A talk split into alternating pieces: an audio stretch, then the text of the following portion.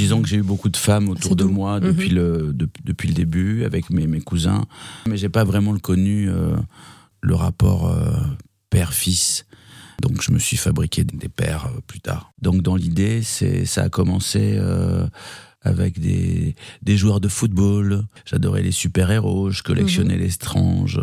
Et puis un jour, euh, j'ai aussi découvert euh, la musique grâce à Marie Gilbert Carpentier dans les émissions Top A ou numéro 1 euh, qui passaient tous les samedis. Et donc, il y avait plein de vedettes de la chanson, de, de la variété de, des années 70. Moi, je pense que la volonté, chez moi, naît du manque. Bon, il y a le manque, il peut y avoir aussi l'éducation. Mhm l'éducation. Mais est-ce que l'éducation, euh, est-ce que quand on te pousse à faire quelque chose, est-ce que ça, est-ce que c'est la volonté que tu vas développer? Est-ce que c'est ça le travail? Quand tu as un manque, personne ne te dit tu dois faire ça, nous, ceci, cela. Moi, j'aime bien les gens festifs, quoi, tu vois. Mhm. Robbie Williams, Freddie Mercury, euh, tu vois.